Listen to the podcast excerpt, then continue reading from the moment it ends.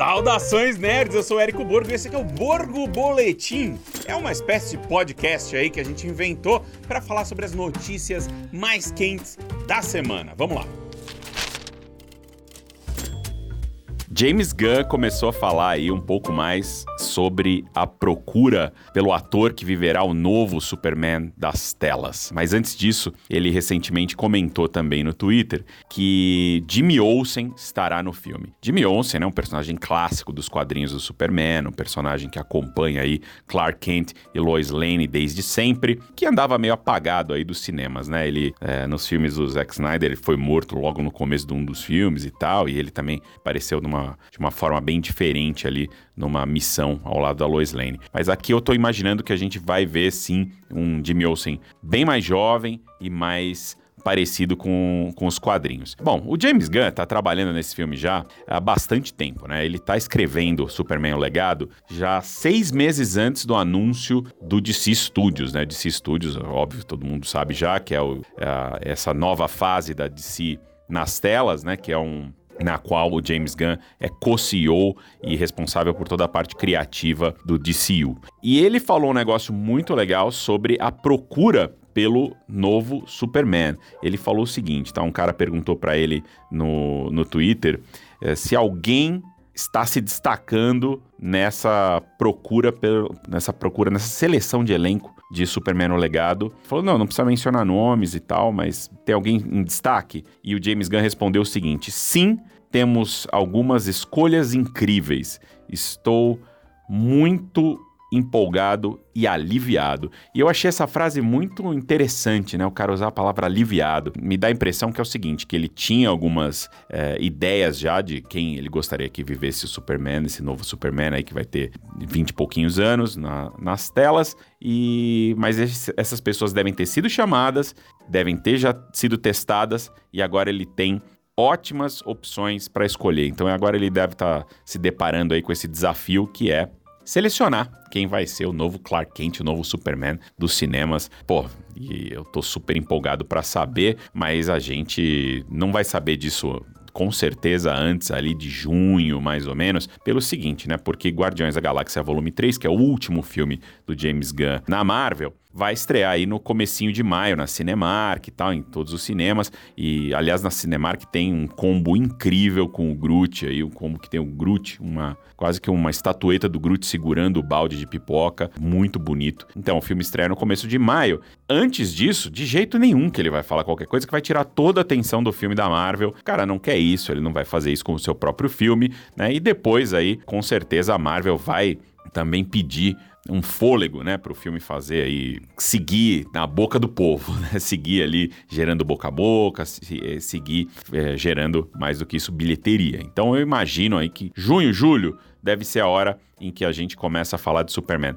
Talvez depois até, porque tem o Flash também, né? Tem o Flash em junho ali, então tipo, se você vai anunciar qualquer coisa da, da DC desse, dessa nova fase da DC antes de Flash, você vai quebrar a cara. Então, James Gunn vai continuar assim, falando um pouquinho, dando pequenas pistas aqui e ali, mas o cara tá louco para falar as coisas, doido. Né? Então, mas isso deve demorar mais um pouquinho. E outra informação legal sobre Superman no legado é a seguinte: e essa não é oficial, essa veio de fontes ligadas à indústria aí, veio do Heroic Hollywood, um site tem vários é, busca esse tipo de as fofoquinhas e os scoops né? Eles disseram que as filmagens devem começar em janeiro de 2024, lá na cidade de Atlanta, na Geórgia. Por que Atlanta? Atlanta tem várias, é, tem uma série de incentivos fiscais. Atlanta é, tem muita estrutura para cinema, é muito conhecida ali por sua estrutura para cinema. Eles são muito bons, enfim, em fazer cinema. E a Marvel fez quase todos os seus filmes lá em Atlanta, também justamente por conta desses incentivos fiscais e tal. E, pô, é uma cidade muito legal também também. Pô, trabalhei bastante em Atlanta, né? Porque a, a, Turner é em Atlanta e quando eu fazia aquelas premiações, eu sempre ia lá para para Atlanta, ficava lá uma semaninha trabalhando, uma cidade muito agradável. Mas é isso, então acho que a gente deve ter aí mais notícias. O segundo semestre, com certeza, vai ter muita informação sobre esse Superman o Legado, filme que efetivamente vai começar essa nova fase da DC nas telas. Telas em geral, né? Telas de videogame, telas de cinema, tela de série, enfim. Tô empolgado, muito empolgado. Tô com bastante esperança aí por essa nova fase do James Gunn. Tudo que ele falou sobre esse filme me agrada até agora. E a CinemaCon começou com o painel da Sony, né? E a Sony levou bastante coisa para lá. E temos um dos nossos amigos aqui no grupo da, da Huro no Telegram que está lá, está lá. Não sei se eu posso dizer quem é e tal, mas então eu vou só agradecê-lo aqui é, misteriosamente. Mas ele está lá, me mandou um podcast na madrugada porque ele é, participou desse painel da Sony, viu bastante coisa lá e ficou empolgado. E ele ficou muito empolgado com algo que ninguém deveria ficar empolgado, que é Craven o Caçador, tá? Mas eu acredito nele, eu acredito nele. Ele falou que Craven foi uma excelente apresentação, porque a Sony revelou que Craven o Caçador é censura 18 anos. E o clipe que eles passaram lá foi extremamente violento. Tem o Aaron Taylor Johnson mordendo o nariz de um cara, arrancando o nariz de um cara, pegando o dente de um, ti, de um, de um tapete de tigre e matando o cara, como se fosse, sabe, a vingança do, do, do animal morto contra o seu caçador e tal. É, e é aquela história que a gente já tinha falado aqui, né, um tempo atrás. O Craven, ele vai ser um caçador de caçadores. Eles estão ali mudando a figura do Craven, ele não é o mais aquele. Nos tempos de hoje não dá pra fazer isso, né? Especialmente como um herói, né, Sony? Tipo, ele podia ser um puta de um vilão, mas não, eles querem transformar ele num herói. Então ele, de caçador de animais, ele virou um caçador de caçadores de animais. E, e aí ele tá caçando lá esses caras e encontra um, um dos seus grandes oponentes, vai ser o Rino. O Rino está de volta aos cinemas, tá? E não é um Rino mais mecânico, como aquele do Paul Diamante, do um dos Homem-Aranha lá, daqueles Homem-Aranha ruim do Andrew Garfield. É, vai ser um, é, eu tô, sim, eu ouvi você gritando daí, você que é fã do Homem-Aranha do Andrew Garfield, tá? É você que é millennial tá gritando. Eu sei, desculpa, mas é mais forte do que eu. mas eu gostei de ver o, o, rapaz no Homem-Aranha sem volta para casa, eu gostei. Enfim, é um rino meio mutante ali, eu não sei se a palavra é essa, tá? É um rino que se transforma, ele ganha uma casca ali de, é, de rinoceronte e tal. Parece que ele está caçando os animais justamente para pegar suas habilidades, alguma coisa assim, se eu entendi bem. E, enfim, Rino está de volta, o Craven vai caçar o Rino. É, deve ser um dos antagonistas, não sei se vai, se vai ser o grande vilão, acho que o Camaleão vai ser o grande vilão. É, mas, sei lá, parece que a Sony tá aproveitando bem essa história de todos os, os vilões do Homem-Aranha serem é, inspirados em animais, né? Então, tipo, talvez o Camaleão também ganhou suas habilidades de um camaleão, sei lá. Mas a galera gostou, tá? A galera gostou de Craven, o Caçador. Eu também tinha gostado do trailer de Morbius, tá? Vamos, vamos ser aqui Vou fazer um disclaimer aqui. Também tinha gostado. Não quer dizer nada, mas enfim. Esse cara, esse nosso amigo, gostou. E ele me mandou um áudio empolgado na madrugada aí. Vamos ver, vamos ver o que é. Mas quem roubou a cena nesse painel da Sony não foi o Craven. A galera gostou do Craven, mas gostaram muito mais de Gran Turismo. Olha essa Sony aproveitando a Sony, né? PlayStation. A galera gostou de Gran Turismo, que é o, game, é o filme inspirado no game, né? Que é um simulador de corrida. Não é nem um simulador de corrida, é um simulador de carros, né? O Gran Turismo. E a Sony mostrou um trecho lá, contou um pouco. Tipo, ele é um, um filme inspirado numa história real que aconteceu com um fã de Gran Turismo, que é alguém que ganhou um campeonato de, de carros, ali, ganhou um dos campeonatos do simulador de Gran Turismo e pôde é, correr numa corrida de verdade. Parece que essa história aconteceu mesmo, tô meio por fora, mas é a adaptação disso e a galera amou o estilo do filme, amou a história, amou as coisas, sabe? Tipo, é isso, galera amou Gran Turismo e ficou, ficou intrigado. Fico intrigado por que, que gostaram tanto. Se um, trailer, alguma coisa deve sair logo em breve aí. Parece que as coisas já vão começar a sair logo no mês que vem. Alguns desses trailers aí que a, que a Sony exibiu lá. Mas o que é mais interessante pra gente aqui do grupo do Telegram da Huro é que será exibido Flash lá na CinemaCon. E a, e a Warner está tão, mas tão animada com esse filme que eles já liberaram críticas, reações nas redes sociais, ou seja, vai chover reação aí nessa semana sobre The Flash, porque é o tanto que eles estão animados com esse filme. Eles estão tão otimistas e tão certos que eles têm um sucesso que eles já estão começando a exibir o filme agora. Vocês podem acreditar que vão começar sessões de The Flash, talvez antes da hora, porque eles vão querer boca a boca. eles vão querer reverter essa maré de azar aí da DC, fim do DC Extended Universe lá e início do DCU, né? Eles vão querer reverter isso e terminar com uma nota alta ali com The Flash, porque Aquaman, ninguém. Vai sair um pôster lá, mas ninguém tá nem falando de Aquaman direito, tá? Esse é o momento do Flash. A gente vai trazer aqui as reações para esse filme, as reações da galera sobre The Flash. E espero que o nosso glorioso informante aqui também nos envie um áudio bonitão na madrugada falando de The Flash, o que ele achou, e eu conto para vocês. O painel da Warner Bros. acabou lá na CinemaCon e nosso informante trouxe novidades imediatamente. Aliás, muito obrigado aí, informante secreto, por essas novidades. Ele começou aqui, mandou um longo áudio de 5 minutos que eu vou tentar resumir, replicar para vocês de alguma maneira, mas o negócio aqui foi o seguinte. Bom, a Warner exibiu o trailer do Flash lá, estão nesse momento exibindo o filme, tá? Logo logo a gente vai ter novidades aí, né? Vai ter uma é, um outro áudio com as primeiras reações dele ao, ao filme, e eu vou contar para vocês. Mas acontece o seguinte: teve um bom segmento do painel da Warner que foi dedicado a Duna Parte 2.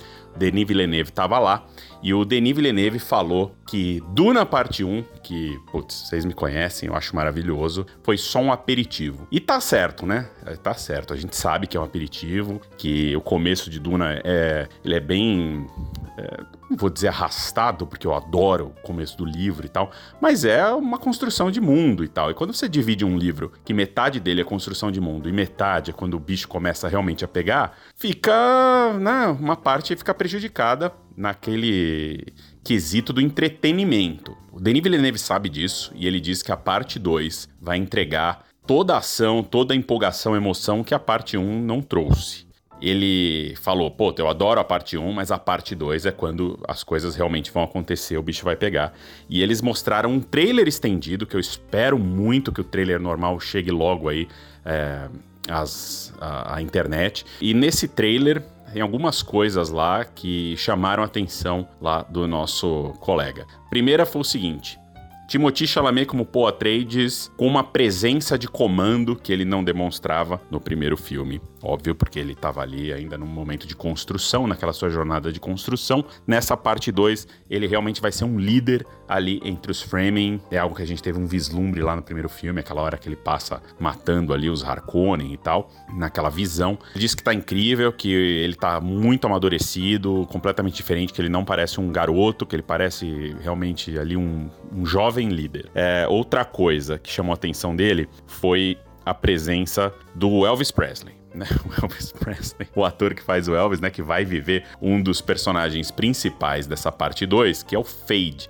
Fade Hauta, que é o sobrinho do Barão Vladimir Harkonnen e vai ser o grande oponente do Paul, né? especialmente porque também ele é um cara mais jovem e tal, né? Então, tipo, tem aquelas, aquelas questões de disputa de sucessão, né? De poder na galáxia e tal. É uma coisa meio. É, muito antes de Game of Thrones, Duna já tinha isso, né? E ele descreveu o Fade de um jeito muito interessante. Falou que ele está careca, completamente careca e meio albino, assim, tipo, com uma pele é, meio, meio branca e tal. Então, tipo, parece que eles estão é, procurando um visual bem contrastante com o visual do Poa Trades.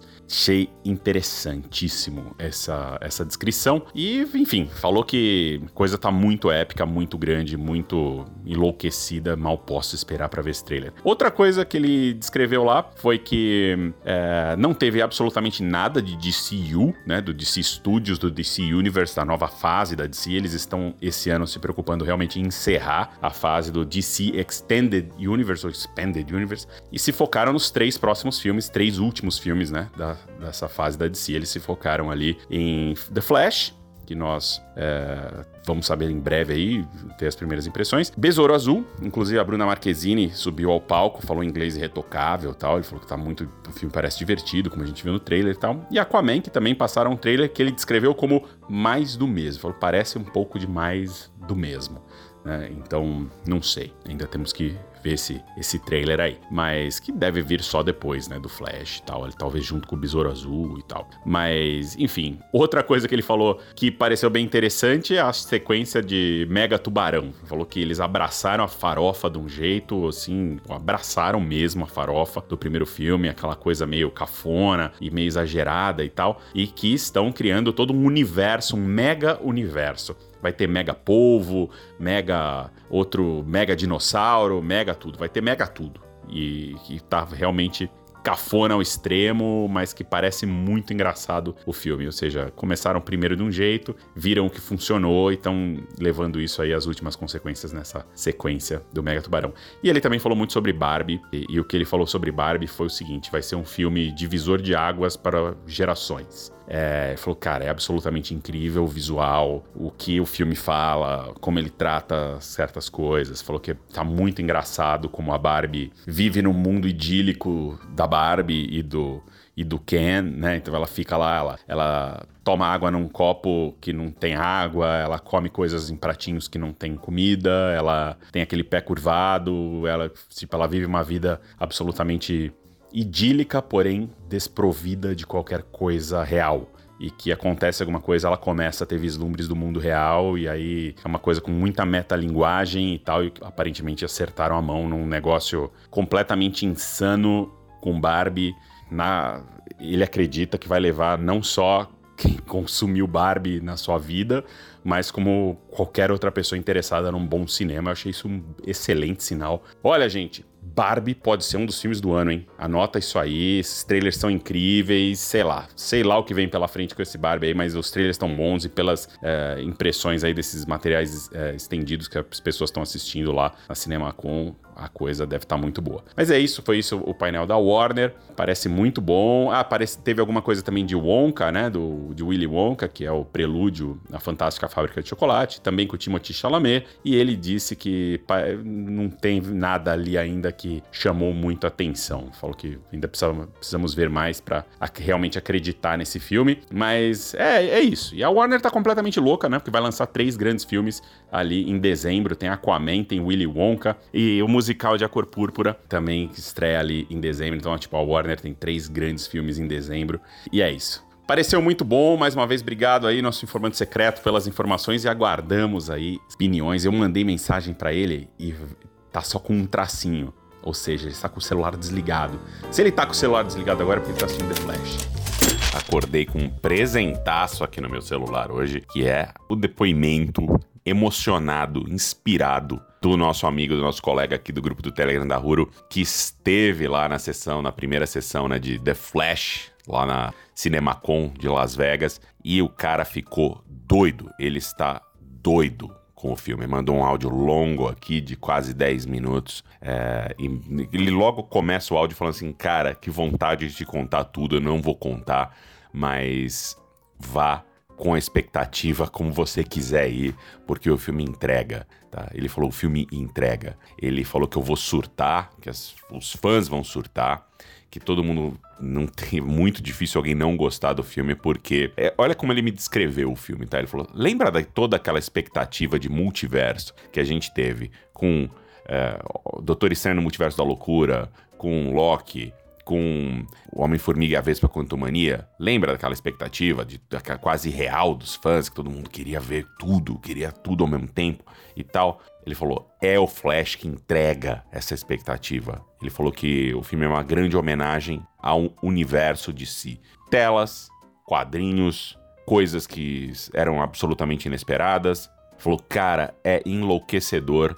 Tem muita participação especial. Ele, ele ficou louco, tá? Louco. Falou que é um filme coeso, que é um filme que tem começo, meio e fim, filme coerente, é, muito bem estruturado, com um roteiro legal. Falou que o Andy Muschietti fez todas as homenagens possíveis e imagináveis. Falou assim, cara, chuta uma aí. Ela tá lá. Falei, nossa senhora, meu Deus do céu. Olha que eu posso chutar aqui algumas coisas bem bem malucas, viu?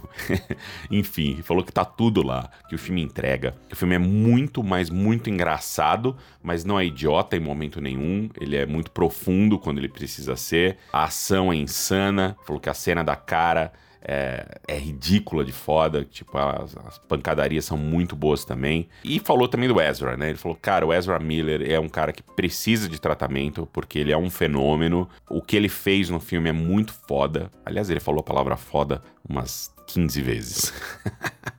Ele falou, cara, o Ezra merece se recuperar, merece encontrar o seu caminho, merece ter um tratamento ali, porque o que ele fez não é sempre que a gente vê num filme assim, super mainstream, super herói e tal. Já que ele falou, tava falando de elenco, ele falou que Michael Keaton é um presente um presente pra gente ver o Michael Keaton de volta como Batman. Explicou algumas coisas lá que eu não vou contar para vocês, também não, não, acho que não precisa. Falou que o Michael Keaton arrebenta tudo, que é sensacional ver o cara de novo. E basicamente ele disse que a história é aquela que a gente já imaginava mesmo vendo os trailers, é um efeito borboleta tal, mas que isso é só uma desculpa para um filme absolutamente incrível, empolgante e delicioso. Ele usou a palavra delicioso, achei engraçado aqui, mas enfim. A mensagem final do nosso amigo.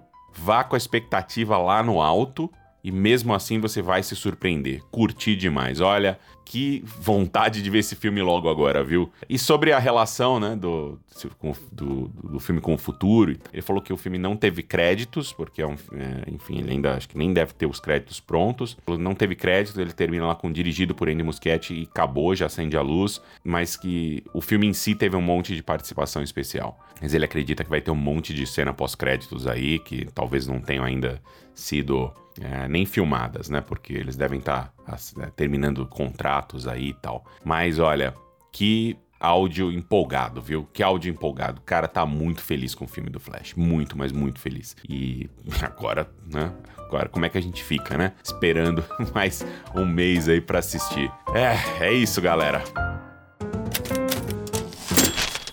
Posso falar então as estreias da semana? Estreias da semana. Ai, Laís, eu tenho que ir!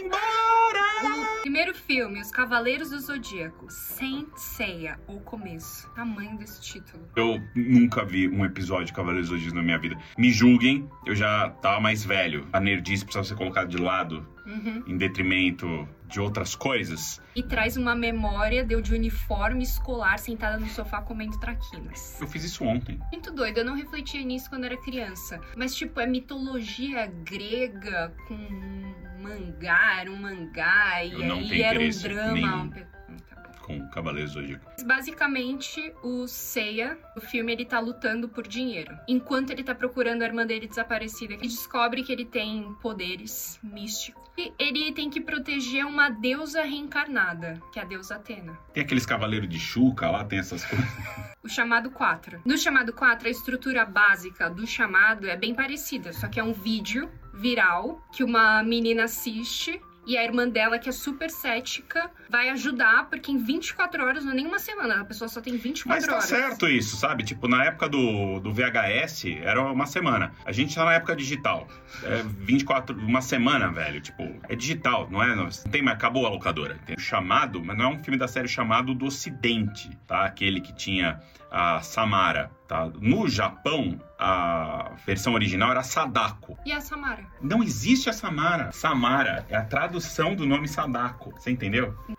E o próximo é Rainfield dando sangue pelo chefe. A gente não falou do Rainfield? A gente falou, mas eu vou recortar uma parte do outro vídeo que a gente tá resumindo todas as estreias. Um personagem do romance original do Bram Stoker é o Rainfield, que é ó, alguém que é hipnotizado pelo Drácula e vira ali o seu um, uma espécie de escravo. E aqui é uma comédia de horror né, que traz isso para os tempos modernos. Que durante uma terapia em grupo ele começa a questionar sua subordinação ao Drácula. E já vou defender, sabe por quê? Não sou uma pessoa que eu gosto de terror, como sempre falo, eu não gosto, eu tenho medo. Mas eu acho as histórias e os personagens interessantíssimos. Então esses terrores, tá certo? Terrores uhum. mais leves me dão o e dão a oportunidade de poder apreciar, entendeu? Conhecer Entendi. outras histórias. Eu acho importante tá defender certo. fantasia Inclusivo. Inclusive. Combinado, se você não foi ver ainda, Super Mario Bros. o filme tá aí, dominando os circuitos, fazendo. O filme passou de um bilhão de bilheteria, tá indo super bem. E é isso. São várias opções aí, se você já viu.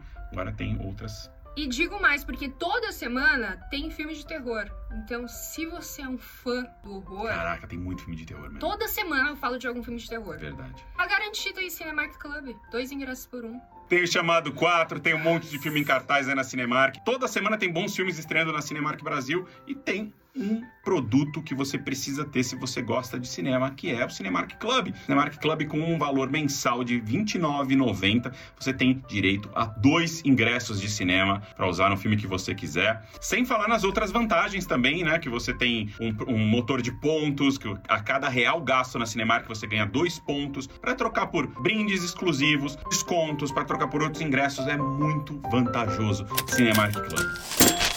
Esse foi o Borgo Boletim. Deixe seus comentários aí nas redes sociais da Rúrio e da Cinemark Brasil, dizendo se você gostou ou não desse formato. Enfim, eu sou Érico Borgo e até a próxima. Valeu!